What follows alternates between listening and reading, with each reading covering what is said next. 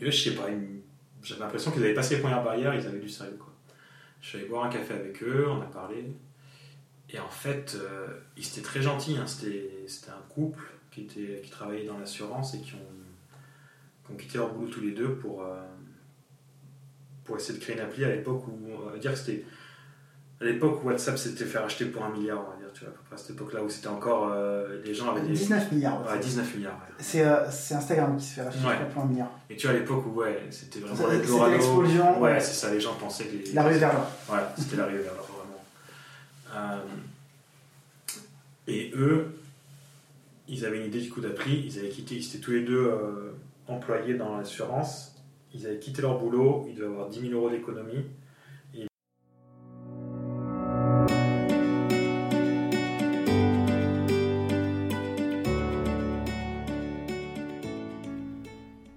Commencer le podcast, instant publicité. Je viens de lancer une formation qui s'adresse aux développeurs qui souhaitent se lancer en freelance.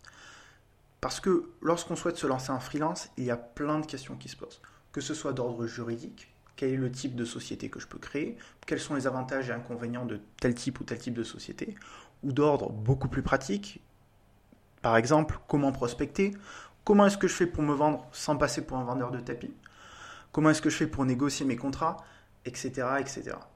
L'objectif de cette formation, ça va être de vous donner toutes les clés pour que vous ayez une carrière de freelance stable et rentable. Je vais non seulement me baser sur mon expérience en vous donnant des conseils ultra pratiques que vous allez pouvoir activer sur le champ, mais aussi en faisant intervenir un avocat et un comptable qui sont tous les deux spécialisés sur les problématiques du freelancing. Cette formation, elle est actuellement en pré-vente.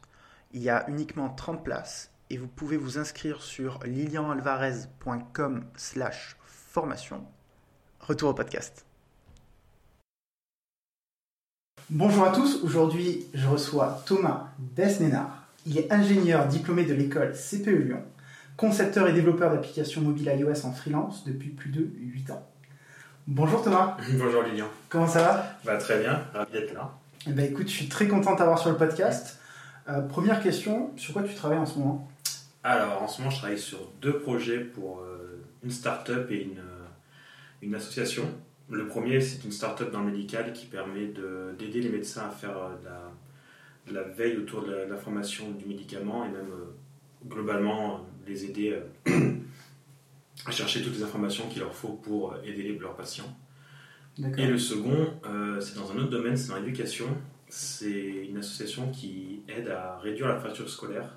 Son but, c'est vraiment de créer une application qui aide les enfants en grande difficulté à lire et écrire. Donc le public visé, c'est vraiment les 5-6 ans, au tout début de la- de l'apprentissage de la lecture. On déploie ça que dans des classes qu'on appelle euh, REP+, donc c'est les niveaux euh, scolaires euh, décrochants. Mhm. Et le but, c'est que voilà, dès, dès l'apprentissage de la lecture, on puisse euh, éviter le décrochement, euh, décrochage scolaire qui se répercute ensuite sur tous les niveaux. Co- Comment ça marche du coup l'application? Alors, euh, l'application, son but, c'est de, euh, c'est de d'aider à, de- à faire énormément d'exercices. Le, le principe de l'apprentissage de la lecture, c'est de plus tu répètes, plus tu vas être bon. Mhm. Sans l'application, actuellement, le programme euh, est déjà structuré de version, avec une version papier, mais euh, les exercices doivent être faits par un professeur. Et donc, chaque élève, sur une session d'une vingtaine de minutes, va passer une ou deux fois, trois fois à, à l'oral. Et le résultat, il est plutôt spectateur. Là, la- l'application, grâce à du machine learning, reconnaît la, parole de, l'élève et donc le corrige en temps réel. Donc, au lieu d'avoir deux, trois euh, interactions avec le, professeur en 20 minutes, il va continuellement parler à l'application et faire des exercices pendant des sessions de 20 minutes. Donc, vraiment booster euh, le moment où il en a vraiment besoin de répétition des, mots et de- des syllabes. Tu y travaillais déjà sur cette application quand on s'était vu euh, au Coco AS, Ouais. donc il a on va dire, la, la petite conférence Mm. euh, à Lyon sur, sur- pour les développeurs Ouais, tout à fait. Euh, on avait parlé un petit peu des découvertes que tu avais fait en termes d'UX, Mm. euh, je crois, sur cette application. Tu peux Ah, c'est justement en, reparler? Ouais, ouais, c'est génial. Je viens d'avoir un, un exemple aujourd'hui. Le fait de travailler avec des élèves de, de 5 ans, bah, ça change tout en fait, parce qu'ils n'ont pas du tout les mêmes réflexes que nous dans, dans l'UX, dans comment utiliser euh, l'application. Et, pour eux, tout est un jeu. Et là, le jeu, c'est d'arriver à réussir l'exercice d'une façon ou d'une autre. Donc, par exemple, euh, dès qu'il y a une faille dans le machine learning, ils vont l'exploiter à fond pour passer mm le, truc. Donc, s'ils se rendent compte qu'en disant ah, bah, bah, bah, bah, bah, bah bah super vite, ça passe, mais ils vont faire ça sur tous les exercices. Ah ouais c'est génial. Aujourd'hui, euh, j'ai un retour de terrain. Euh, actuellement, vraiment, les premières, premières parties de l'application, les élèves ont, ont 5 ans et ne savent pas lire du tout. Et donc, on a, à l'écran, on a par exemple euh, un ballon, et ils vont devoir dire bas puis long pour apprendre comment on découpe les morceaux, les, euh, les mots. Puis ensuite, qui dans bas, il y a be et a, et dans long, il y a l et on. Petit à petit, comme ça, ils apprennent euh, qu'est-ce qu'il y a ensuite un b, un a, et on va leur mettre des, des glyphes dessus. Et donc dans, les, dans, les, dans certaines parties, c'est très visuel et si on n'a pas, les, les élèves ont un casque donc ils, eux ils ont les consignes euh, dans le casque, mais l'enseignant qui est à côté qui supervise les élèves, lui connaît pas les consignes de l'élève et donc il voit juste des formes de couleurs qui sont censées représenter le bas avec le be et le a, etc. Mais il sait pas ce qui se passe. D'accord. Donc il y a- quand même un professeur en fait qui, euh, Ouais, qui supervise, euh.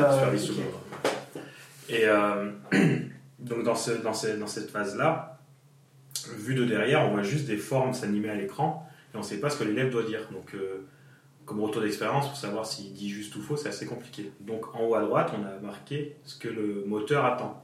Par exemple, dans un exercice, il va attendre bas. En haut à droite, il va marquer BA.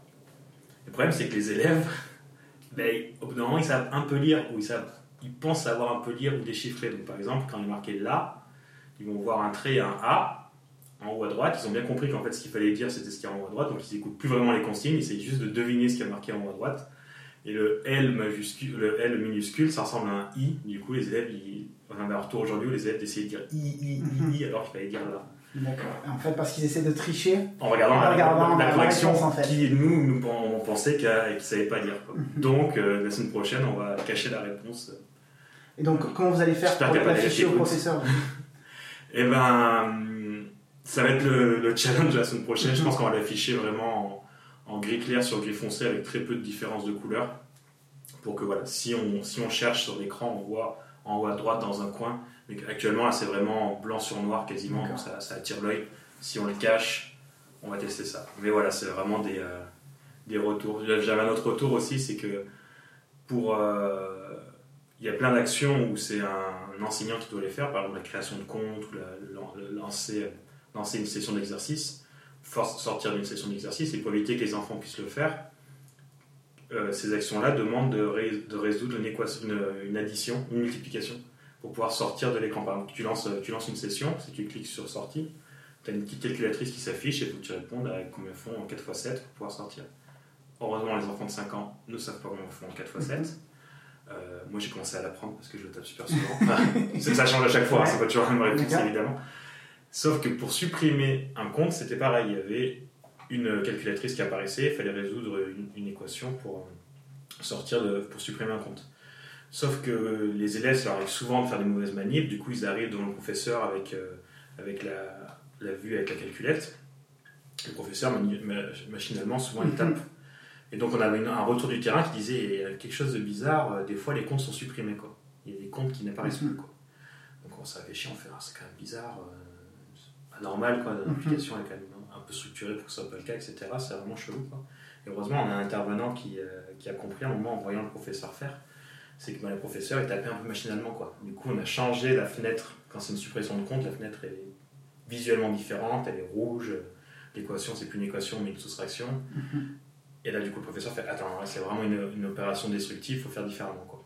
Mais on a vraiment la chance d'avoir des instructeurs qui sont dans les classes avec les professeurs, qui euh, regardent vraiment tout ce qui se passe dans l'application. Et ça, c'est c'est une, une source d'information mais magique par rapport à beaucoup de projets sur lesquels je fais où on n'a pas accès aussi facilement à l'utilisateur final. Par exemple, la, la deuxième application que je fais euh, euh, à destination des médecins, ben, j'ai pas un médecin sous la main en permanence ou un pool de médecins sous la main pour Mhm. savoir quelle est leur façon d'utiliser l'application et qu'est-ce qui leur va ou pas. Quoi. Et l'avantage en plus, c'est que les enfants, ils sont cash. Quoi. Oui, il n'y a pas de filtre. Ils Ouais. vont- si ça leur plaît pas, si ça leur convient pas, Ouais, on peut le dire ou tout de suite. ou s'il se passe quelque chose, ben, ils, ils le font, quoi, c'est tout. Mhm. Un des grands problèmes qu'on a dans, dans le test d'utilisateur, c'est que c'est d'avoir des, ré- des réponses objectives qui sont pas biaisées par le fait que les, les gens ont normalement de l'empathie pour toi, Mhm. qu'ils te connaissent. te- Enfin, s'ils te connaissent, c'est encore pire.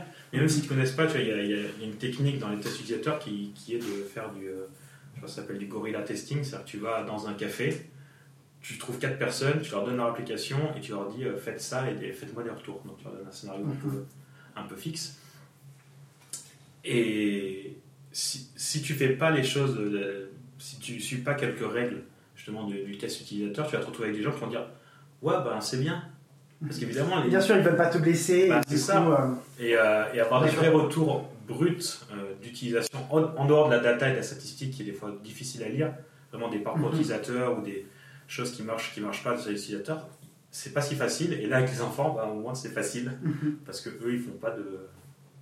font pas des... Ouais, ils n'ont pas ce filtre en fait j'avais- écrit un article sur ce sujet, euh, sur comment obtenir des, des avis honnêtes Mm. euh, des gens.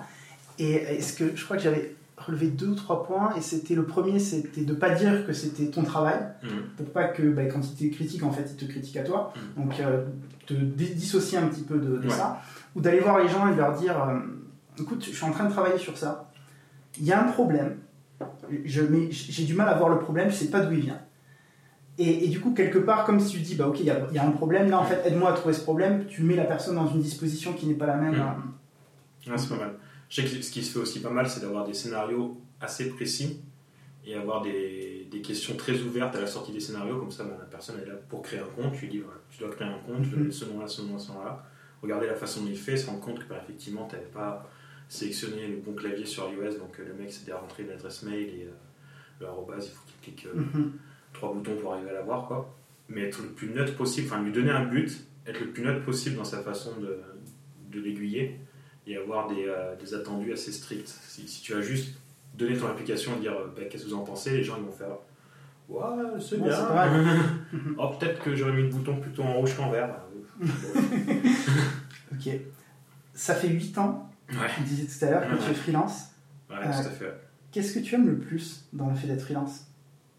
Euh, ben, je crois que c'est ce que je viens de t'expliquer, c'est de, ce que je viens de décrire là, c'est de résoudre des problèmes vraiment concrets euh, d'utilisateurs. Moi, ce que, ce que j'adore dans, dans le développement iOS, en règle générale, c'est de c'est qu'on est très proche de nos utilisateurs. On, on crée des, des interfaces qui sont sur leur téléphone, qui vont être utilisées par leurs doigts, qui vont être dans leur poche, qui vont être vraiment au, au cœur de leur vie.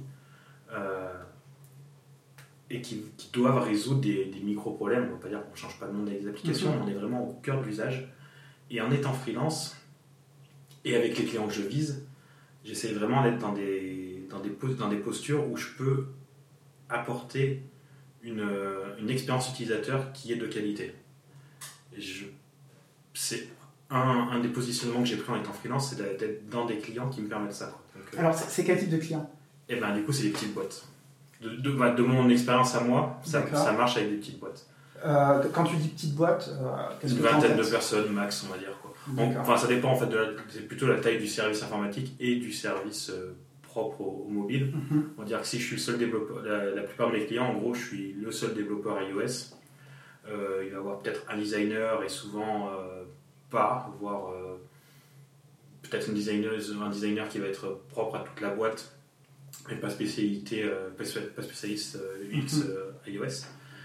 Et des donneurs d'ordre qui sont très proches de moi, des N plus 1 qui, sont, qui ont la, la capacité de prendre des décisions. Mhm. Donc à ce moment-là, on crée vraiment une, une synergie de conseil et développement. Donc je, je suis à un créneau qui me permet de donner, en plus du développement que j'adore faire, aussi euh, du conseil et, euh, et surtout avoir la vision bout en bout. Là, à, à contrario, Ouais.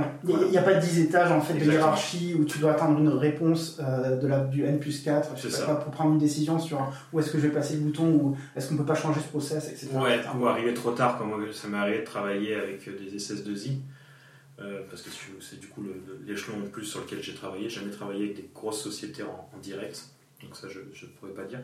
Mais en SS2I ou en société de conseil, euh, souvent le, le projet, quand il arrive euh, au niveau du développeur et surtout du développeur freelance qui arrive vraiment en cours de projet, du coup, il a été déjà complètement ficelé par les, euh, les décideurs et du client et de la SS2I. On a les écrans, on a un déroulé à faire, et si on dit bah non, mais là euh, vous avez inventé un nouveau, un, un- Un nouveau composant Ouais, un nouveau composant qui est super galère à développer, donc Mhm. on va créer de la dette technique, ça va être compliqué, et en plus ça va être déroutant pour nos utilisateurs. Euh, franchement, je vous propose autre chose qui est mieux pour tout le monde, pour le projet et pour les utilisateurs. Et sûrement ils disent ouais, as un peu raison, mais. euh, On s'est engagé sur quelque chose, Ouais, il faut c'est ça. sur ça. c'est trop galère de changer. Il y, a, il y a eu, trop de réunions pour faire ça. Maintenant, on le fait et puis on verra la version suivante. Vraiment, voilà, toutes ces, toutes ces sociétés qui pensent, et surtout qui pensent euh, en, en termes de délivrable, c'est-à-dire qu'ils ont un projet, ils ont une roadmap, ils vont faire une version. Et la version suivante, ben, on ne sait pas si elle existe. En tout cas, il faut que cette version-là, qui est, qui est figée, elle sorte. Après, le reste, on verra. Quoi. Moi, j'aime travailler avec des clients et c'est pour ça que les, startups ou les, les assos, ça marche très bien. On est en constante évolution sur euh, répondre à un besoin. Mhm. Et la, la version suivante, elle- on sait, on sait qu'elle va sortir euh, juste après la version précédente. Il y a- une forme d'agilité en fait au Ouais, projet que, que tu, Ouais. tu kiffes. Complètement. Ouais, je vois. Euh, je, je- je te rejoins beaucoup sur ce Mm. problème. Moi, j'ai beaucoup. euh, là, j'ai rejoint un projet Mhm. euh, et je suis arrivé sur le projet. Il y avait déjà des designs de l'application. Euh, ça a été fait par un designer qui, euh, selon moi, n'était pas un expert dans, dans les designs d'interface, notamment pour iOS. Il y avait beaucoup de composants en fait qui reprenaient d'Android. Et, euh, et du coup, j'ai dû expliquer au client que, mais qu'il y avait plein de composants qui n'étaient pas bons Mm. et que bah, c'est ce que tu disais, qu'il va y avoir de la dette technique, qu'on va devoir utiliser des librairies externes avec tous les problèmes que ça engendre Tout à fait. et que ça risque de coûter plus cher en plus puisque ça va prendre plus de temps à développer c'est peut-être pas la meilleure, euh, le meilleur choix à faire.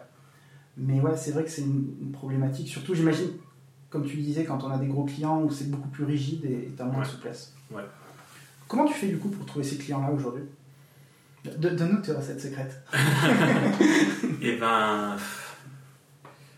Allez, Ouais, ouais, ouais. En, vrai, c'est très compliqué. Enfin, à décrire, c'est très compliqué. Ce qui est assez marrant, j'ai fait, le- j'ai fait le bilan il n'y a pas longtemps, parce que c'est une question qu'on pose assez souvent dans, la, dans la communauté. ouais. Euh, je crois que trois quarts de mes clients, je les ai trouvés via Malte. Donc, je fais un petit message à Malte. Ah oui, t'es Mais, le premier à me dire ça. mais par contre, je dois recevoir, euh, je sais pas, on va dire 40 demandes par an sur Malte, peut-être un peu plus, ça, ça dépend si je suis euh, euh, disponible ou pas. Quoi. Ah, t'as, t'as 100 demandes par an, et il y en a une qui devient un client. Quoi. Mhm. Ok, donc il y, a- y y un gros, euh, un gros volume, Un mais derrière t'as as très peu. euh, Ouais, mais si je regarde mes, mes clients qui ont plus compté pour moi, où c'était le plus structurant, la plupart, ça a été pas tous, quoi, mais les deux clients actuels, justement, qui sont autour de l'éducation et autour de la médecine, on s'est trouvé sur Malte. Les clients autour de la médecine, on s'est trouvé sur Malte en 2015, je crois. Donc ça fait 5 ans. Ça fait 5 ans. Donc je t'avoue qu'à un Mais moment, j'avais oublié que c'était que tu Malte. travailles avec Ouais, ouais, Ah ouais, donc c'est vraiment un client que tu vas garder Mm. sur le long terme. ouais, Tu vas créer une relation, Ouais, tu vas travailler avec lui. euh, Donc tu vois, là, on travaille à hauteur de 5 à 10 jours par mois, max, quoi, mais tout le temps. Enfin, là, l'année dernière, on a fait une pause novembre-décembre, on n'a pas bossé ensemble en décembre, je crois que c'est la première fois qu'on bossait pas ensemble pendant deux mois depuis le début. Quoi. Ah oui, depuis 5 ans. Sinon, on se voit tous les mois. Mais un peu. Mhm. Mais ça, l'avantage, c'est qu'eux, ils n'ont pas la, la capacité et la volonté d'avoir une ressource à plein temps. Par contre, ils ont- sont très contents d'avoir une ressource qui dure dans le temps, qui est force de proposition, qui connaît l'application par cœur, qui commence à connaître leur métier, qui a fait 100% des lignes de code, donc Mhm. ça aide aussi. Oui. Et donc on crée une vraie, vraie, euh, relation de symbiose et leur bébé c'est mon bébé en fait. C'est Mhm. vraiment ça que, que je recherche moi dans je veux- Moi je veux des clients pour revenir justement à la question précédente. euh, je veux des clients dont la solution c'est le bébé de quelqu'un. Il faut que ça soit quelqu'un qui a envie que ça marche, qui fasse des- qui connaisse sa solution de bout en bout. Un des gros problèmes que je trouve euh, des, des projets qui sont gérés en SS2I, c'est qu'au final, aucun des développeurs n'est utilisateur de la solution. Quoi. Et aucun des donneurs d'ordre, même dans la SS2I, n'est utilisateur de la solution. Et même des fois, chez les clients, aucun des donneurs d'ordre chez le client n'est utilisateur de la solution. Donc on fait des choses, on imagine des personas, des gens qui Mhm. utilisent la chose, mais en fait on s'en fout un peu parce que c'est pas nous, on va jamais au bout pour voir si ces gens-là sont heureux de ce qu'on fait, et on n'a pas de boucle de rétroaction sur, sur l'usage. quoi. Comment tu fonctionnes aujourd'hui avec tes clients euh, en termes de, euh, de manière de travailler, dans le sens où est-ce que tu es plus en mode forfait ou en, en régie? Euh, je suis en régie. Je- Full régie? Ouais. Ouais. Alors, je, je pense connaître la réponse, mais pourquoi? Tu fonctionnes jamais au forfait aujourd'hui? Non, j'ai arrêté. J'ai été au forfait avant, quoi. Ben, justement, c'est autour de l'agilité, quoi. Pour moi, Mhm. il y a plus ou moins deux façons de, de travailler qui, qui résument plein de trucs. C'est tu peux être ou en engagement de résultat ou en engagement de moyens. Euh, L'engagement de résultat, ça veut dire ben, tu, on te donne un cahier des charges, toi t'en fais un devis, il en résulte un travail au forfait, mais pour faire ce cahier des charges, il faut que le, client ait fait euh, du coup toute une étude de, de, de fonctionnalité, qu'ils fassent un cahier des charges qui soit très euh, détaillé et très rigide. C'est ça le problème. Mhm. Derrière, toi, tu en fais un devis qui est aussi très rigide. Et au cours de développement, on se rend compte qu'évidemment, il y a des trucs qui ne sont pas prévus ou des choses qui ont été prévues qui ne sont pas nécessaires. Donc, on est obligé de réfléchir ou à un avenant, à un avenant au devis ou à dire bon, bah d'accord, ça je le prends pour moi.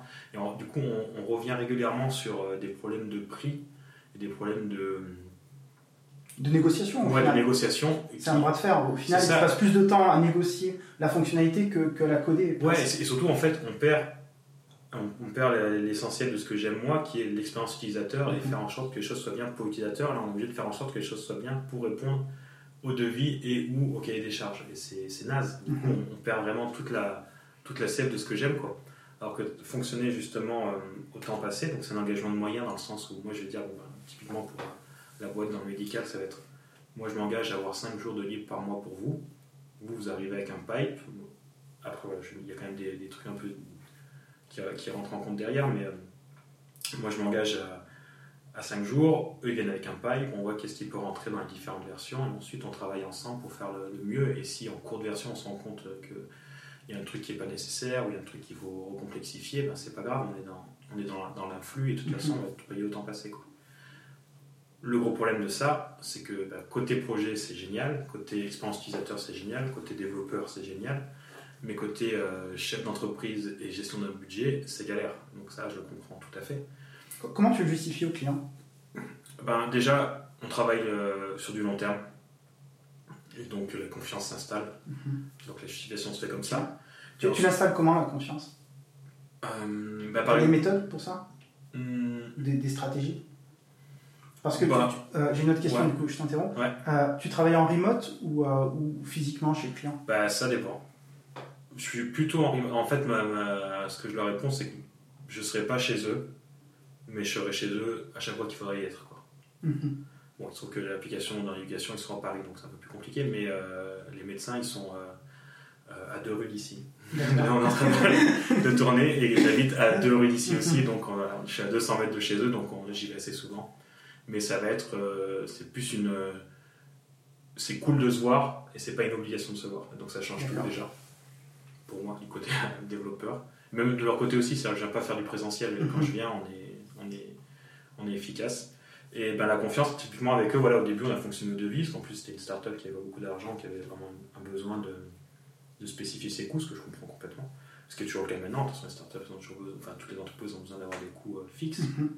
Et petit à petit, je leur ai montré voilà, que le temps que je passe, il est, il est réel, mon application elle est réelle, et ma volonté de faire en sorte que tout aille mieux pour le projet réelle. Donc tu- as commencé plus par du forfait Ouais, tout à fait. Avec eux, ouais. D'accord. Petit à petit, on a glissé vers ce fonctionnement parce que justement, on perdait du temps à savoir qu'est-ce qui était dans le forfait, quoi. Et c'était nul pour tout le monde, en fait. Mhm. Mais pour revenir à la stratégie, en fait, la stratégie, c'est l'honnêteté, quoi. C'est l'honnête- l'honnêteté envers euh, ce que, ce que tu fais pour eux, surtout quand tu es à distance, quoi. Faut être super rigoureux dans, dans le temps que tu, euh, tu passes pour eux, être euh, très carré. Euh, du, report- du reporting de qualité aussi. Qu'est-ce que tu appelles reporting de qualité? Ben, par exemple, pour eux, tous les, toutes les semaines, je leur, euh, je leur fais un petit mail avec le. Donc, on a quand même un modèle qui, euh, qui définit des coûts. C'est-à-dire qu'une version, par exemple, on va dire, voilà, pour la prochaine version, on a 5 jours pour la développer.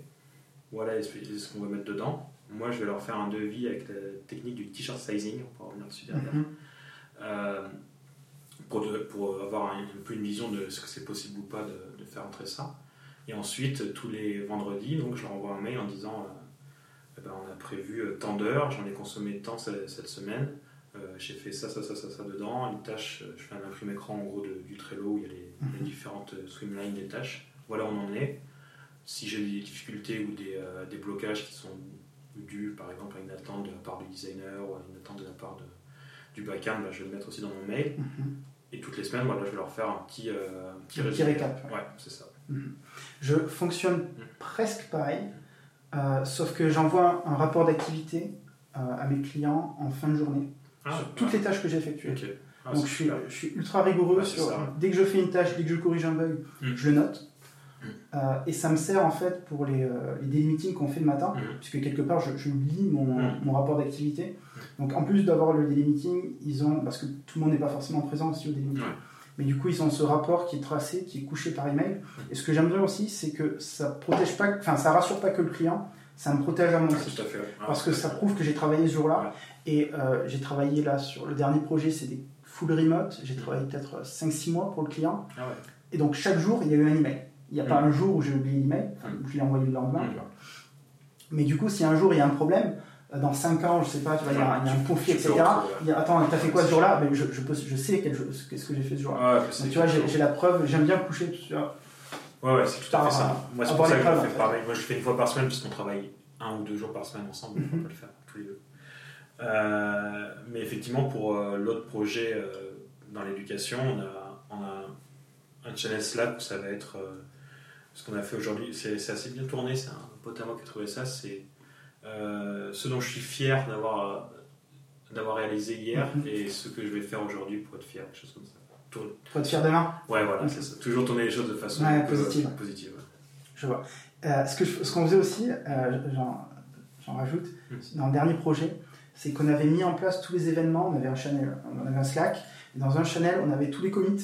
Dès qu'il y avait un push, en fait, il y avait un- une notification qui arrivait. Et même les, je crois, les tickets Jira étaient aussi, dès qu'ils étaient bougés, en fait, on avait une notification. Donc ça permet, euh, en fait, on ne peut pas faire mieux. Mm. Même si on était présentiellement là, Mm. ils n'auraient pas cette vision, en Mm, fait, de, ce que fait le développeur, Ouais. puisqu'ils sont tenus en, Oui, en bouge. temps réel. ouais. C'est vrai que moi, la partie commit, ça m'aide vachement justement des fois pour me rappeler ce que j'ai fait quand j'ai Mhm. un peu de retard, parce que moi, je- ça m'arrive d'avoir du retard. Ouais. Euh, pour ça, j'ai deux outils. Effectivement, j'ai bah, les commits qui sont avec des messages les plus explicites possibles. Du coup, je peux revoir tout ce que j'ai committé Mhm. dans la journée, qui sont liés à des tickets du coup euh, Jira. enfin, qui trouvent que nous on utilise Trello parce que justement, moi, je travaille avec des boîtes qui sont ont une taille Trello c'est trop gros pour eux. Et, euh, et le deuxième truc, c'est ah oui, j'utilise un outil qui s'appelle Timely, qui est un Ouais. tracker de temps, comme il existe des millions de trackers de temps qui a l'avantage d'avoir un petit compagnon qui s'appelle Memory, qui traque tout ce que tu fais. Donc tu peux revoir dans ta journée combien de temps tu as passé sur Xcode, sur quel projet, sur Slack, Mhm. sur Trello. Et euh, si tu as un... voilà, trois jours après, si tu dis putain, mais lundi je bossais sur quoi déjà? Lui il va savoir exactement ce que tu as fait dans ta journée. Quoi. Et après, euh, Timely me sert aussi pour faire, des, justement faire les fameux rapports d'activité. Il a aussi un export rapport d'activité. quoi. D'accord. C'est pas mal. Bon, ça coûte un peu cher. Ouais, c'est combien t'as mis Ouais, c'est. Il y a un modèle de base à 7 euros par mois, mais qui est un, Ouais. un peu trop léger pour moi. Le modèle suivant, il a 15 euros par mois. Ça fait un peu cher pour un tracker de temps, mais Mhm. Euh, ça, c'est un bon conseil aussi. C'est quand vous avez des outils payants et qui vous aident, payez-les. quoi. Je veux dire, tu as besoin de. T'as besoin de, de faire du, du sketch, euh, t'as pas de licence sketch, Mhm. bah, t'achètes une licence sketch, ça coûte 50 balles par an. Ouais. Il faut, enfin, le temps qu'on perd à essayer de contourner des, des coûts qui sont des fois à 10 Mhm. balles par, par an, par mois, euh, Ouais. ça vaut pas le coup. Faut, faut s'outiller quoi. Je, je suis d'accord avec toi par rapport à ce que tu es payé en fait à ton taux horaire. Ça. se réfléchit même pas en fait. C'est ça, c'est les conseils qu'on va donner au début, c'est même la même chose quand tu es indépendant, tu prends un comptable. Tout. Parce que faire la comptabilité, c'est possible, hein, il n'y a, y a pas, de, pas besoin de diplôme, quoi que ce soit, sauf si tu es super fan de comptable, pourquoi pas. Mhm. Mais sinon, en fait, il faut que ton temps actif il soit fait pour les choses déjà que tu aimes et des choses pour lesquelles tu es qualifié et tu es performant. Tous les temps que tu perds à faire des choses que tu euh, n'aimes pas ou que tu n'es pas qualifié, ben, en fait, c'est du temps où tu développes pas et tu n'es pas payé pour. quoi. Mhm. Donc tu perds de l'argent. Et si tu veux là-dessus, pour rebondir sur un sujet euh, qui Ouais. m'intéresse vachement, c'est le, le concept de- d'agent de, développeur. Je sais pas si tu entendu parler. Alors je pense en avoir un petit peu entendu parler. C'est C'est l'idée que tu retrouves pas tes, enfin tu vas pas chercher tes missions toi-même, il y a quelqu'un qui va les chercher pour toi. c'est une idée super floue qui peut mettre Mhm. entre autres ça, ça dedans, mais le principe c'est ça. Moi j'ai appris ça justement dans un podcast dont on parlait euh, hors, hors micro sur euh, Nouvelles Écoutes. C'était Pénélope Bagieux qui, qui en parlait sur Nouvelles Écoutes. Nouvelles écoutes ou nouvelle école? Nouvelle École, pardon. Ah. Euh, qui disait qu'elle avait, qu'elle avait un agent. Pénélope Bagieux, c'est une dessinatrice de, de. Normalement, les agents, on voit ça plutôt euh, dans, dans le cinéma. Elle disait, bah oui, mais euh, en fait, mon agent, ce qu'elle fait, c'est que elle gère les contrats, elle gère mon emploi du temps, elle gère les projets en entrant, elle me connaît, du coup, elle sait si le projet, il faut qu'il parte directement à la poubelle parce que ça ne m'intéresse Mhm. pas ou si elle va m'en parler pour le prendre dedans. Elle me fait gagner un temps fou et euh, elle vaut complètement les 10% que. Qu'elle me. Ouais, parce qu'à la fin, moi, je dessine, quoi. Mhm. Et ben, nous, ça, ça pourrait être pareil. Ça, ça fait très pédant de dire ça parce que justement, c'est axé au niveau de. Enfin, les agents, c'est plutôt pour les stars de cinéma, on va Mhm. dire. Donc peut-être qu'il faut trouver un mot plus, euh, plus neutre. mais d'avoir quelqu'un qui soit capable de gérer, on va dire, 10 développeurs, donc prendre 10% de chaque, euh, de chaque développeur, d'avoir un salaire équivalent à chaque développeur, un développeur lambda, euh, qui s'occupe euh, de la gestion de, de ses contrats, de ses devis, de ses relances, de la gestion avec le comptable, de son emploi du temps pour voir que les différents projets peuvent rentrer ensemble, faire un entrant pour, dire, pour filtrer les projets qui sont farfelus ou les projets qui peuvent l'intéresser ça, a vraiment du sens et on, doit tourner autour de ça. Et il y a plein de boîtes qui se lancent plus ou moins autour de ça. On dire que ça peut être de la conciergerie d'une certaine façon mhm. ou, des agents. Moi, j'en ai pas. Tu n'en as pas encore Peut-être qu'il y en a un qui va écouter le podcast. Est-ce qu'on peut qualifier Malte d'un agent Est-ce qu'ils font cette interface quelque part En partie. Et d'ailleurs, quand, quand tu as des points, euh, quand tu es 3 étoiles sur Malte, tu as un agent, un agent qui t'est dédié. Donc, il faut dire coucou à mon agent sur Malte. D'accord, tu as trois étoiles sur, sur Malte. Alors, euh, est-ce que tu as optimisé, tu as fait des trucs particuliers sur ton profil Malte pour avoir justement des, des clients euh, entrants en particulier Pas spécialement, j'ai pas des tricks, quoi, mais on va mhm. dire que bah, il est rempli, il est rempli à fond. Toutes les fonctionnalités qui sont proposées sont remplies. Mes expériences sont décrites euh, assez mhm. sommairement, mais de façon un peu percutante. J'essaie d'avoir un commentaire du client pour chaque mission derrière, il y a une possibilité d'avoir des, euh, des, euh, des, tags, par exemple iOS, Swift, tout ça, qui vont être euh, validés par d'autres développeurs. Donc ça, je l'ai mis un mhm. peu en place, mais j'ai pas poussé le truc pour être validé par 300 personnes. Mon résumé est court. mon portfolio reprend les screenshots de façon qualitative mhm. de mes différentes missions. Bon, ça, c'est un peu de retard, je pense, c'est un peu vieillot maintenant, mais moi, quand je vois les, certains profils Malte de développeurs, il y a des, moi je, suis très visuel dans, ce que j'aime faire. Si tu mets des, euh, des screenshots de tes applis, euh, pas vraiment en situation ou avec des données un peu poivres ou des screenshots d'applis qui sont un peu vieillottes et que euh, en fait ben, tu plus si fier que ça de tes mhm. applications, ça dessert tout de suite parce que moi c'est ma façon de consommer Malte, mais je pense que c'est un peu assez facile de vite aller cliquer vu qu'on fait du développement d'interface, même si on n'est pas des designers, les gens vont quand même venir voir nos interfaces. Bien sûr plus tu mets en avant, moi ce que j'ai essayé de faire, c'est pour tous mes projets de faire une espèce de micro condensé de, de l'App Store. Mhm. C'est déjà l'App Store de façon qualitative. Et donc j'ai pris des screenshots de l'App Store euh, vus sur Safari. Quoi. Ah, avec les, les, différents screenshots qui sont alignés? Ouais, c'est ça. En fait, j'ai enlevé des informations qui servent à rien pour garder juste ben, les screenshots, le titre, un résumé euh, un peu de, de l'application, la note utilisateur. Euh, Bien vu pour avoir des bonnes notes utilisateurs, du coup, quoi. Euh, les projets où des mauvaises, j'ai des mauvaises notes, je les mets pas. Mhm. Si j'ai des mauvaises notes, c'est. Enfin, par exemple, voilà, pour reprendre un exemple de projet euh, aux antipodes de ce que j'aime faire, j'ai bossé pour un grand constructeur automobile via une quinzaine d'intermédiaires. Moi, j'ai jamais rencontré les gens du grand constructeur automobile, mais il se trouve que voilà, j'étais dans une SS2I qui bossait pour lui sur une application qui sert à rien qui est censé être là. Je crois que son but premier, c'est d'être un compagnon dans la, dans la vie de ta voiture et tu peux avoir comme information, par exemple, la taille de tes pneus, quand c'est qu'il faut faire la révision, tout comme ça. Mais très très peu d'informations qui sont mhm. vraiment pertinentes. Puis tu avoir des listes de PDF ou, d'informations sur bah, quand il y a un tel voyant, faire telle chose. C'est une espèce de, guide d'utilisation de ton application, de, ton, de ta voiture, mais très peu de choses qui sont vraiment autres, enfin qui sont propres à toi ou ton kilométrage ou que ce soit super galère à utiliser, super pas à jour. Donc, euh, le constructeur sort des nouveaux modèles, mais il met pas à jour sa, sa base de modèles dans l'application. Et du coup, je crois que l'application avait 1,5 sur 5 sur l'App Store. Parce que les trois cas de commentaires, c'est ben, j'ai acheté cette voiture l'an dernier, elle n'est pas sur l'application. quoi. Mhm. Et là, vraiment, moi j'étais à la dernière chaîne euh, du truc. J'étais embauché euh, par une SS2I qui faisait bien son boulot, c'était pas, son, mhm. pas ça le problème, c'est juste les, échelons pour mettre en place la RGPD sur cette application-là. Donc c'est un bon truc, hein. on a mhm. vraiment mis en place la RGPD de façon quali en plus. Et sauf que l'application, elle était, c'était le bébé vraiment de personne, quoi. C'était le, voilà, il fallait la toucher cette année-là parce que la RGPD était sortie, mais sinon on ne la touchait jamais et c'était dans vos oubliettes, quoi. Alors que c'était vraiment, c'était dans le top 5 des plus gros constructeurs mondiaux. Tu ne donneras pas le nom Non. Tu vas essayer d'avoir des problèmes euh, est-ce que tu as des demandes un peu bizarres parfois sur Malte? Euh, alors Parce que je, vais te dire, moi typiquement, il m'arrive.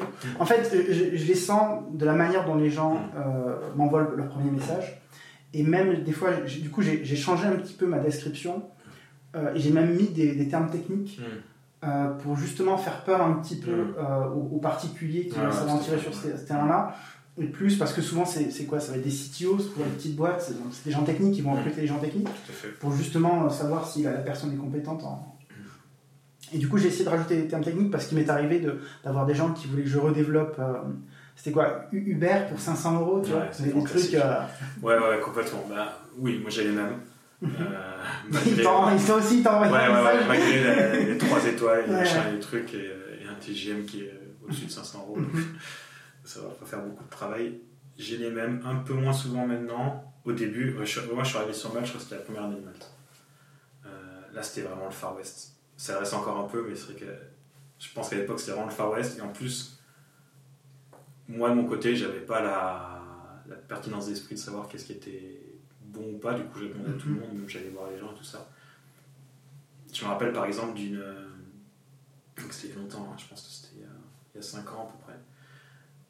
Des mecs qui me contactent sur Malte avec une idée d'application euh, un peu sympa autour de la photo. Euh, je dis, ouais, pourquoi pas ils étaient lyonnais, du coup, euh, dès que les gens sont à Lyon, je leur dis on va se rencontrer, c'est quand même vachement plus simple. quand je sens déjà un petit peu de sérieux dans le discours. Et eux, je sais pas, j'avais l'impression qu'ils avaient passé les premières barrières, ils avaient du sérieux. Quoi. Je suis allé boire un café avec eux, on a parlé. Et en fait, euh, ils étaient très gentils. Hein. C'était un couple qui, était, qui travaillait dans l'assurance et qui ont, quitté leur boulot tous les deux pour, euh, pour essayer de créer une appli à l'époque où on dire que c'était à l'époque où WhatsApp s'était fait racheter pour un milliard, tu vois, à, cette époque-là où c'était encore. Euh, les gens avaient des. 19 milliards. Ouais, 19 milliards. Euh, c'est Instagram qui se fait racheter pour un milliard. Et tu vois, à l'époque où, ouais, c'était vraiment l'explosion. Ouais, c'est ça, les gens pensaient que. Les... L'arrivée vers là. Voilà, c'était l'arrivée vers là, vraiment. Euh, et eux, ils avaient une idée du coup d'appli, ils avaient quitté, ils étaient tous les deux employés dans l'assurance, ils avaient quitté leur boulot, ils devaient avoir 10 000 euros d'économie il voulait monter une appli qui coûtait, je pense, je sais pas, peut-être 200 000 euros à, produire. C'est-à-dire que le problème, en fait, c'est qu'en en plus, à 10 000 euros, moi j'ai déjà fait pour des clients, on peut faire quelque chose en développement iOS. On peut avoir une application qui tient la route, qui fait quelque chose, qui se connecte par exemple sur Firebase, et du coup, même indépendante d'un backend, il fait mhm. quelques trucs. Le problème, c'est que ça va être une coquille vide. Euh, ça va être une, un, déjà un POC, une proof of concept qui, mhm. qui est correcte, mais qui n'est euh, qui est pas envoyable sur les stores avec des garde-fous au niveau de la production. Et surtout, ça va être une coquille vide. Et dès qu'on fait des trucs autour du euh, tour d'utilisateur, de création de contenu, on va dire un peu Web 2.0, même si c'est ultra vieillot comme nous, mhm. euh, et ben en fait, l'argent, il est dans le, dans le marketing, il est dans la, réussite vraiment de, sa solution. Et ça, c'est.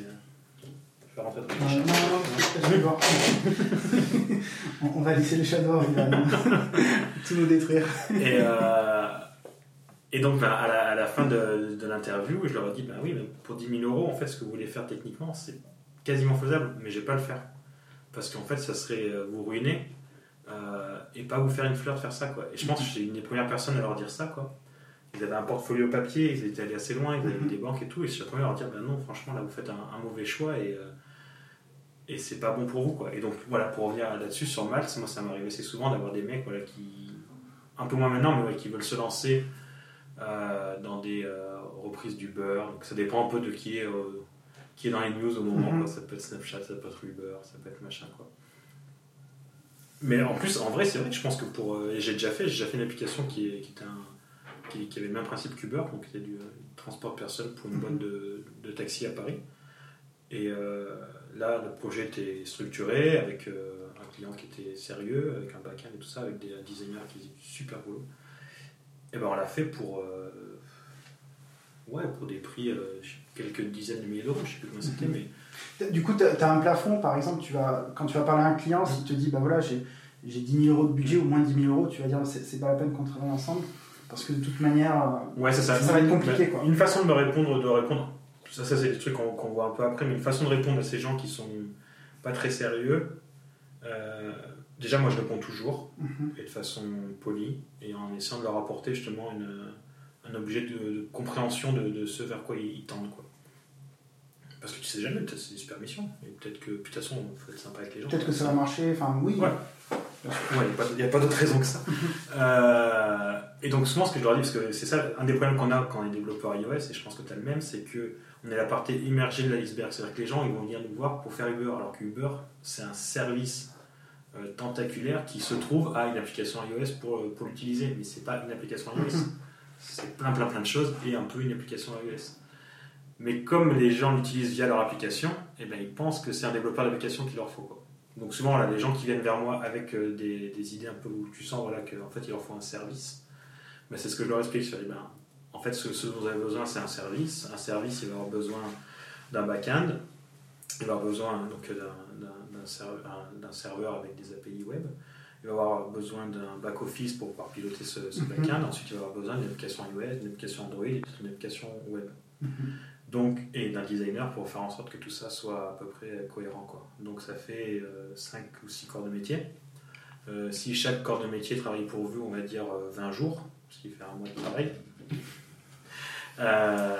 on, va, on va passer donc à 5 fois 20 jours, 100 jours de travail. Si vous prenez le, prix moyen, on va dire de 500 euros mhm. par jour pour faciliter les calculs, ça fait 50 000 euros. Est-ce que ça vous paraît cohérent, pas déconnant, tout ça? Si les mecs sont ouais, ouais, c'est ce qu'on avait en tête, mm plus après on a un budget marketing machin, fait bon, ok, on va commencer à parler. Quoi. Si, c'est pas le cas, ben, ils ont appris quelque chose mhm. et euh, peut-être qu'ils vont revoir leur projet, peut-être que dans un an ou deux, ils vont avoir des trucs en tête, tant mieux. Est-ce que tu sais comment a commencé Uber? Euh, Non. Comment ils ont. Je vais te raconter un petit peu mhm. l'histoire. Euh, donc, je crois qu'ils étaient 3-4 personnes au tout début. Ils étaient dans un incubateur à San Francisco. Euh, et, donc ils ont cette idée en fait de... Je crois que c'était l'histoire, c'est qu'ils vont à Paris assister à une conférence et ils galèrent à trouver un taxi. Et ils se disent, ouais, est-ce que ça serait pas génial d'appuyer sur un bouton et qu'il y ait une voiture qui arrive pour nous amener là où on veut? Et euh, donc ils retournent à San Francisco, ils commencent à travailler sur le projet et je crois qu'ils contactent une, société de limousine qui marchait pas très bien. Mhm. Et il leur dit, euh, bah, écoutez, qu'est-ce que tu me rétribues si, si je t'amène des clients. Euh, donc je crois qu'ils prennent 20% de commission ou quelque chose comme ça. Et ils commencent à appeler tous leurs potes et leur dire, ben voilà, est-ce que tu as besoin d'une voiture, etc. Euh, moi, je te mets la mise en relation, tu as la voiture qui arrive. Ils ont tout fait par téléphone et avec des post-it. C'est-à-dire que tu avais 3-4 gars au téléphone H24 qui s'assuraient, qui géraient les problèmes, etc., qui avaient des post-it sur un board et qui géraient, je crois, de, 8h à 22h tous les trajets. Et euh, une fois qu'ils ont été submergés par les post-it, etc., et c'était plus possible, ils sont passés au fichier Excel. Et après, je crois, ils ont fait l'app apparemment en, 4 mois parce qu'ils connaissaient tellement bien les problématiques, parce qu'ils les avaient gérées au téléphone, en fait, les problématiques, que euh, l'app, ils savaient exactement comment la designer. Et, ouais, euh, et, ouais, non, mais l'idée, c'est de se dire, ok, en fait, pour valider un, concept, ne passe pas forcément par une app, ah, surtout quand tu manques de budget utilise ton téléphone, utilise un fichier, euh, un fichier Excel, utilise d'autres solutions. Il y en a plein maintenant. Tu peux combiner avec Zapier euh, qui permet de combiner plusieurs services mm. et tu peux répondre à un besoin, même peut-être mieux qu'une application, ou en tout cas de la manière dont tu prévoyais l'application par rapport à ce que les gens veulent vraiment. Ah, complètement. Je suis, complètement pour cette idée-là que on vise vraiment trop la, tech et du coup euh, l'application iOS c'est le, summum de la, de la tech. Mm-hmm. Quoi une solution technique de qualité, on va dire, des fois beaucoup trop tôt. Alors que voilà, résoudre un, problème, il peut, se, il peut se, se, faire par plein de moyens et il se trouve peut-être à la fin dans une application et tant mieux. Quoi. Voilà, c'est, moi, c'est quelque chose aussi où je, je, freine les gens régulièrement quand je les vois, je leur dis non, là on n'a pas besoin d'une app, là ça, ça n'a pas besoin d'être dans l'app. Parce qu'en fait, c'est, toujours pareil, c'est une honnêteté, c'est. Euh, je pourrais leur dire oui, oui, oui, et puis ça me ferait plus, de, plus, d'argent, plus d'argent, plus de métier pour moi. Mais déjà, bah, ça me plairait pas, parce que ça fait des trucs qui ne servent à rien, ça c'est mm ce que, ce que j'aime pas. Et, euh, et, le cœur de la relation client, comme je la vois moi, c'est la, confiance et, c'est le conseil en fait, et c'est de faire en sorte qu'ils se rendent compte que ma volonté, c'est de faire en sorte que leur service soit le meilleur possible. Quoi. C'est mhm. pas que mon chiffre d'affaires soit le meilleur possible. Mhm. Parce qu'en fait, à long terme, ça sera le cas. Si leur service est le meilleur possible, ben moi je travaillerai avec eux, c'est cool. Mhm c'est une vision de long terme, je pense, qui est beaucoup plus saine. Et, même, ça te permet aussi de gagner la confiance du client parce que le client il dit Attends, il est en train de me conseiller un truc qui va, faire, qui va me coûter moins cher. Donc, mm. euh, franchement, il faut que je l'écoute. Et même, ça crée, euh, Complètement. ça crée cette confiance. Puis moi, je pourrais pas travailler autrement, simplement. C'est mm-hmm. quotidien.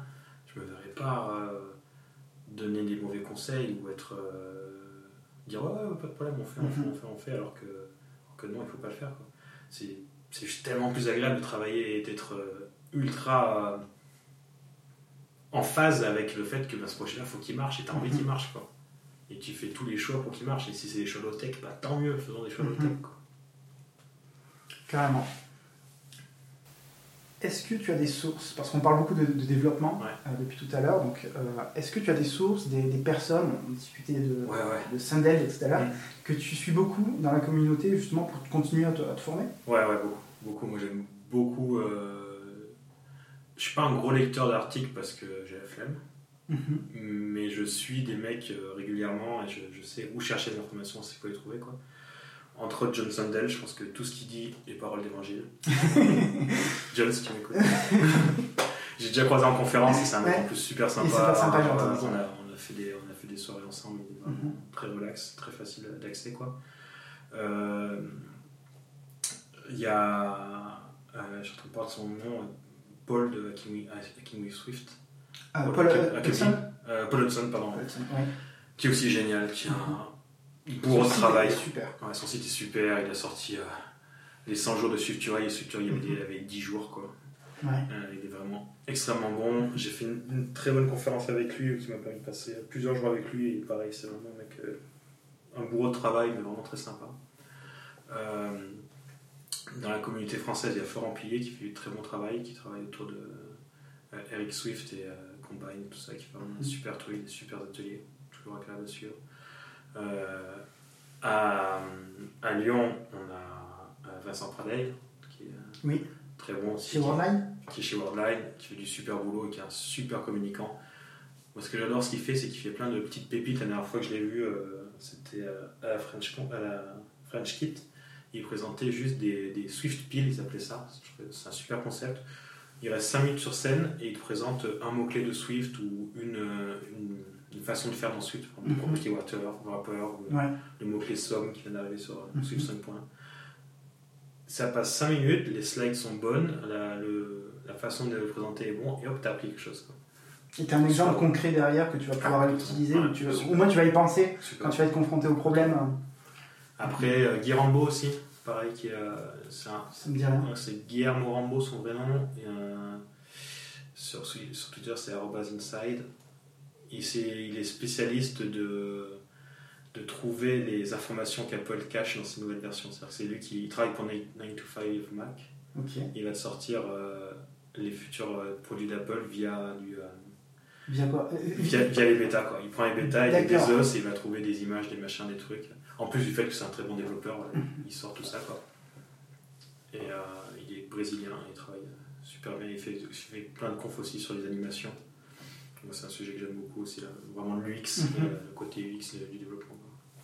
Donc voilà, pas mal de sources euh, un peu à droite à gauche. Comment tu te vois euh, Et beaucoup de confs. Ouais. Beaucoup de confs, ouais. La façon du coup de moi de consommer ces sources-là, c'est pas trop via les articles ni via Twitter parce que c'est trop chronophage, mais c'est via les confs. quoi. Le meilleur conf que j'ai fait, c'est euh, l'an dernier, c'était la Swift Alps, qui est une conf euh, en Suisse, à Crans-Montana, euh, qui dure trois jours.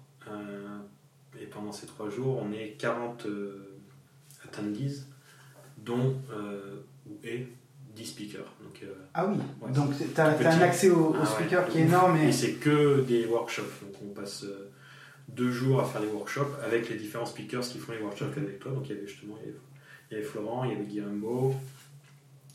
Euh, et donc tu es avec eux à faire du pair programming et Mhm. après ils passent sur scène, ils te présentent un truc et voilà, ça, Mhm. ça balance comme ça. Et en plus tu passes trois jours au même endroit, donc euh, dans une station de ski qui est fermée parce que c'est avant la saison. Donc, de toute façon il n'y a personne. Et tous Ouais. les soirs ben, tu te vois et tu, tu continues le, le truc. Quoi. Ouais, c'est super important quand tu es développeur d'être dans ces. Celle-là, elle est en Suisse, c'est un peu compliqué, mais il y en a à Paris, il y en a à Lyon, il y en a partout des, des petites conférences ou des grandes conférences. Y aller pour rencontrer la communauté, pour Mhm. mettre du- des noms sur. euh, des visages sur les noms. Les et noms de- que tu, tu croises sur les Ouais, forums, sur, ouais, sur c'est super important. Mhm. En plus, c'est dans le boire des bières. Euh, Est-ce que tu. Ça fait 8 ans du coup que tu fais du dev iOS. Est-ce que tu te vois faire autre chose ou est-ce que tu vois une autre.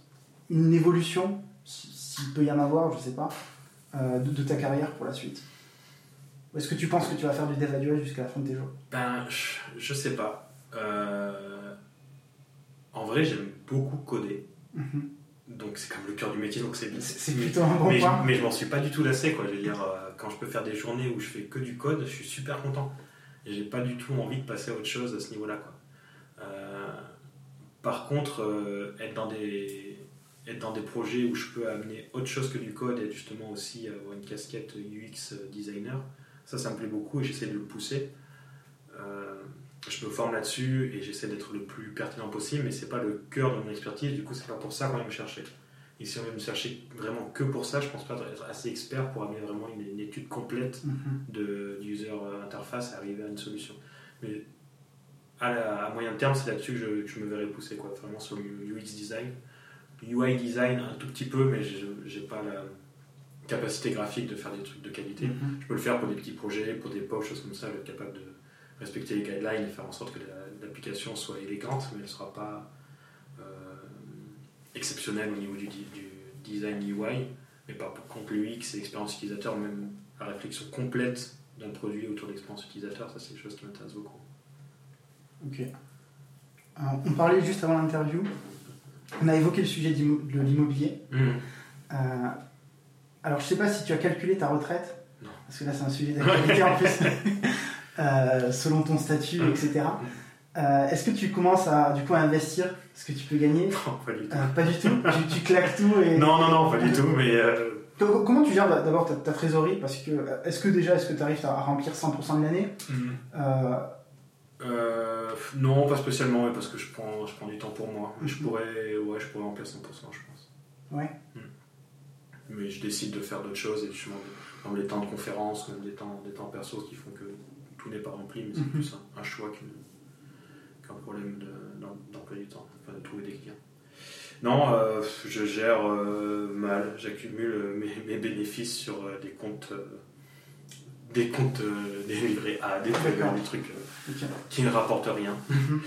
Euh, si quand même, il y a quelque chose que je vais mettre en place, mais qui va pas me, va pas me rendre riche, mais qui va me rendre éthiquement plus en, en phase avec mes, avec mes idées, c'est de sortir tous mes, tous mes comptes épargne de- du système classique pour les mettre dans une banque qui s'appelle la NEF.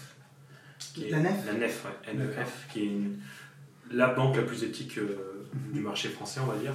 Et donc, euh, ils ont des comptes épargne qui rapportent à peu près autant qu'un livret A, c'est-à-dire très très peu, quoi. Mais tout l'argent qui est mis dedans va servir qu'à des projets euh, environnementaux. Enfin, ils ont plusieurs, Mhm. plusieurs critères, mais ça peut être environnementaux, euh, environnementalement intéressant, socialement intéressant artistiquement intéressant. Et même quand tu crées ton compte, tu peux choisir ces trois branches. Dire voilà, moi je, je veux que mon argent il aille dans des projets de construction d'éoliennes, enfin tout ce qui est Mhm. environnemental, ou des projets sociaux euh, intéressants, logement social, des choses comme ça, ou des projets artistiques intéressants, comme des résidences d'artistes, des choses comme ça. Mhm. Donc, suivant ta sensibilité, tu as des valeurs qui te parlent, tu peux choisir. Et derrière, tu peux choisir même de reverser tes intérêts directement euh, en fait au projet. Dire que ton argent, il, enfin, tu, gardes, tu gardes juste de quoi maintenir l'inflation, quoi. Et tu Bah, tu la maintiens pas avec ton livret. Non, non, complètement, à ton livret A, tu la maintiens pas. Complètement. Et là, je pense que tu la maintiens pas non plus, mais bon, comme de toute façon, j'ai actuellement que des livrets A, donc, quitte à pas gagner d'argent, autant faire en sorte Donc- que l'argent que j'ai, il soit sur des comptes qui soient éthiques. Quoi. Mhm. Donc voilà, donc je, suis en train de le mettre en place, mais le, site web- le problème de ces, de ces banques-là, c'est que bah, c'est pas les banques les plus high-tech du monde, Mhm. et je galère un peu avec le site web de la nef. Mais bon. Ok. Donc tu prévois pas d'investir en bourse ou, ou quoi que Non. ce soit, de placer ton argent. Non, c'est un peu l'inverse de mes valeurs que je trouve. Ok. Hum, Je, ouais, je considère que le- justement, le- chercher à faire de l'argent, enfin, ex- le- l'immobilier c'est autre chose, mais euh, Mhm. vraiment, voilà, euh, le capitalisme euh, Boursier boursier, c'est une, une des raisons qui font qu'on a des problèmes euh, environnementaux et des problèmes sociaux euh, très forts dans le monde actuellement, dans la recherche de profit et de donner l'argent, enfin le, le bénéfice des entreprises aux, euh, aux actionnaires plutôt que le donner euh, euh, ben, dans la croissance ou de l'entreprise interne ou des, des salariés, ou faire en sorte voilà, qu'on n'a pas besoin de faire 20% de bénéfices, mais que 10% de bénéfices ou 5% de Mhm. bénéfices, c'est déjà bien. Mais les, boîtes, les boîtes ont besoin de faire 20% de bénéfices pour les pour euh, faire en sorte que leur cours de bourse soit, soit haut, Soit pour faire en sorte que les actionnaires soient contents. Ouais, après je pense que, étant donné aussi que bah, tu, tu sais pas forcément de quoi l'avenir va être fait, quand même quand tu es un chef d'entreprise, même quand tu es une entreprise établie. Et du coup, tu as besoin aussi de, bah, de faire le maximum de, je pense, de chiffre d'affaires, de croissance, pour te dire, ok, s'il y a une année, il y a tout qui s'effondre, bah, j'ai les reins assez solides pour tenir en fait. Ah. Je crois que c'est un petit peu la philosophie d'Apple parce Mm. que je crois qu'ils ont des, des sommes Ah ouais, ils ont un trésor de Colossal. guerre. Colossal. euh, dans, dans leur. Mm. je crois qu'ils ont même une banque en fait à eux Mm. parce que justement ils peuvent pas utiliser une banque classique parce que sinon ils la mettraient en faillite quand Mm. ils dépassent 10 milliards. Mm. Mais que justement pour éviter de mourir, Mm. ils disent ok on met euh, 200 milliards de causés Mm. et comme ça si un jour ben il y a- je sais pas il y a- Ouais. plus d'iPhone qui se vendent, Complètement. eh ben, euh, on a les reins solides et on peut. Ouais. euh, Et ça, c'est une vraie, une vraie vision à long terme. L'anti-pattern, c'est euh, c'est ce qui se passe actuellement pour Boeing. Boeing, c'est un, crash- c'est un crash industriel de malade actuellement parce qu'ils ont visé les profits à court terme. C'est-à-dire que Boeing est passé, c'est pas moi qui le dis, hein, c'est le- le- un, un des anciens patrons de Boeing. Ils sont passés d'une boîte d'ingénieurs à une boîte de, de financiers. Quoi. Dans les dizaines, dans la dernière décennie en gros. C'est-à-dire qu'avant, ils avaient une boîte qui tournait bien. Il y a, il y a 10 ans ou il y a 15 ans, Boeing, c'était déjà une, une très belle boîte. Mais avec des ingénieurs à sa tête et une volonté de, faire, de structurer la, la boîte pour que les produits sortent de qualité. Mhm. Les produits qu'ils font, c'est des avions. Et les avions, dedans, il y a des gens. Et c'est bien que les avions ne tombent pas et que les gens ne Oui. pas. Donc c'est important de Mhm. faire les choses de façon axée sur l'ingénierie plus axée sur le flux financier. Mhm. Il y a eu un changement de, de direction et ce qui s'est traduit par une volonté voilà, de vraiment maximiser le cours de bourse. Pour maximiser le cours de bourse, tu minimises la, qualité, la, la sécurité ou l'investissement à long terme. Et euh, le résultat, c'est le 737 MAX qui se crache deux fois, 500 Ah ouais. morts, et tous les avions qui sont bloqués à terre, et la, la boîte qui perd des milliards cette année et qui, est- qui est vraiment un, un vrai problème euh, au niveau, euh, au niveau de, de tous les États-Unis. Ok. Euh, ouais. Après, ce que j'ai entendu dire aussi sur les. euh, sur- je crois qu'il n'y a aucune société d'avion qui, qui gagne de l'argent aujourd'hui parce que justement les, les billets sont tellement bas, il y a tellement une guerre au niveau des prix qu'ils gagnent que quelques centimes. En tout cas, c'est ce que j'ai entendu dire. Ah, c'est les compagnies aériennes. ah, les compagnies aériennes. Effectivement, Mm. c'est une erreur de ma part, Ouais. c'est pas les constructeurs d'avions, c'est les compagnies aériennes. C'est un peu différent. C'est vrai, exact. Ok, du coup, tu prévois d'investir dans l'immobilier ou pas? Ouais, voilà. à ce niveau-là, c'est quelque chose qui, qui peut me parler. Je pense que euh, c'est. euh, Déjà, c'est plus concret pour moi. Mhm. Dire, voilà, si j'ai un appartement que je peux rénover moi-même, que je peux. C'est un projet? Ouais, c'est un projet, voilà. Et, mais le problème, c'est que.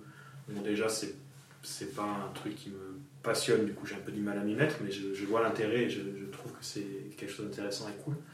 Euh, la question, c'est de savoir est-ce que je le fais euh, déjà pour une résidence principale ou secondaire. J'ai pas encore. T'as pas encore acheté toi pour ta, pour ta maison T'as raison. Tu sais que c'est un très mauvais, un très mauvais choix. ouais Alors je, fais le calcul à tous Mm. les potes, du coup, Ouais. parce que moi j'ai beaucoup Mm. regardé ça, viens d'investir Ouais. en fait Ouais. euh, dans le sud de la France. Mm. Euh, et, euh, et là, j'ai fait le calcul. en fait. Mm. Je me suis dit, ok, je paye à peu près 600 euros de loyer à Lyon. Si je fais un appartement dans une ville où les loyers sont, enfin où les, où les appartements sont moins chers, Mm.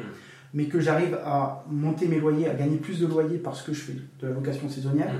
Euh, de la colocation, c'est Mm. les deux trucs qui marchent particulièrement bien en termes de rentabilité, ben en fait, je vais, les, les- les bénéfices de, mon, de ma maison Mm. à Narbonne, en plus de rembourser le crédit, Mm. vont me générer euh, une certaine somme d'argent qui presque va me payer mon loyer à Lyon. Mm. Ce qui est quand même ex- extraordinaire, parce que je vais avoir presque une maison gratuite, entre Mm. guillemets, au bout de 25 ans, mais Ouais. c'est pas tout à fait vrai. Mm. Euh, et en plus, je vais devoir, je vais gagner de l'argent dessus. Ouais. Plutôt que d'acheter une maison qui va m'endetter Mm. euh, sans me rapporter de l'argent. Ouais, moi ce que j'ai aussi en tête dans le fait de ne pas acheter ma résidence principale, c'est qu'actuellement je suis dans un appartement qui est cool, qui est grand et qui n'a pas un loyer très cher. Et que je sais que si je voulais l'acheter, mon crédit serait beaucoup plus cher que mon Mhm. loyer actuel. Je n'aurais pas les moyens de l'acheter. Donc je suis Ouais. obligé d'a- d'acheter quelque chose qui soit ou plus petit, ou plus excentré, ou moins sympa Mhm. pour devenir propriétaire. Et du coup ça me freine un peu. quoi. Ok, t'as as bien raison. Investis tes sous. Mm. On arrive à la fin de l'entretien. Ouais. Euh, si on veut te retrouver pour t'employer pour une application mobile ou pour autre chose, je sais pas. Le plus simple c'est Malte. Malte Ouais, Malte c'est ma seule. euh, C'est là où je suis le plus à jour. Donc Malte Thomas Ouais. Besnénard. B-E-S-N-E-H-A-R-D. C'est ça. Super. Merci beaucoup Thomas Merci à toi. pour, cette, euh, pour ce podcast. Prouvez-moi que ma maman et la NSA ne sont pas les seuls à écouter cet épisode. Abonnez-vous, mettez un énorme pouce bleu et notez le podcast, ça nous aide vraiment beaucoup. Merci.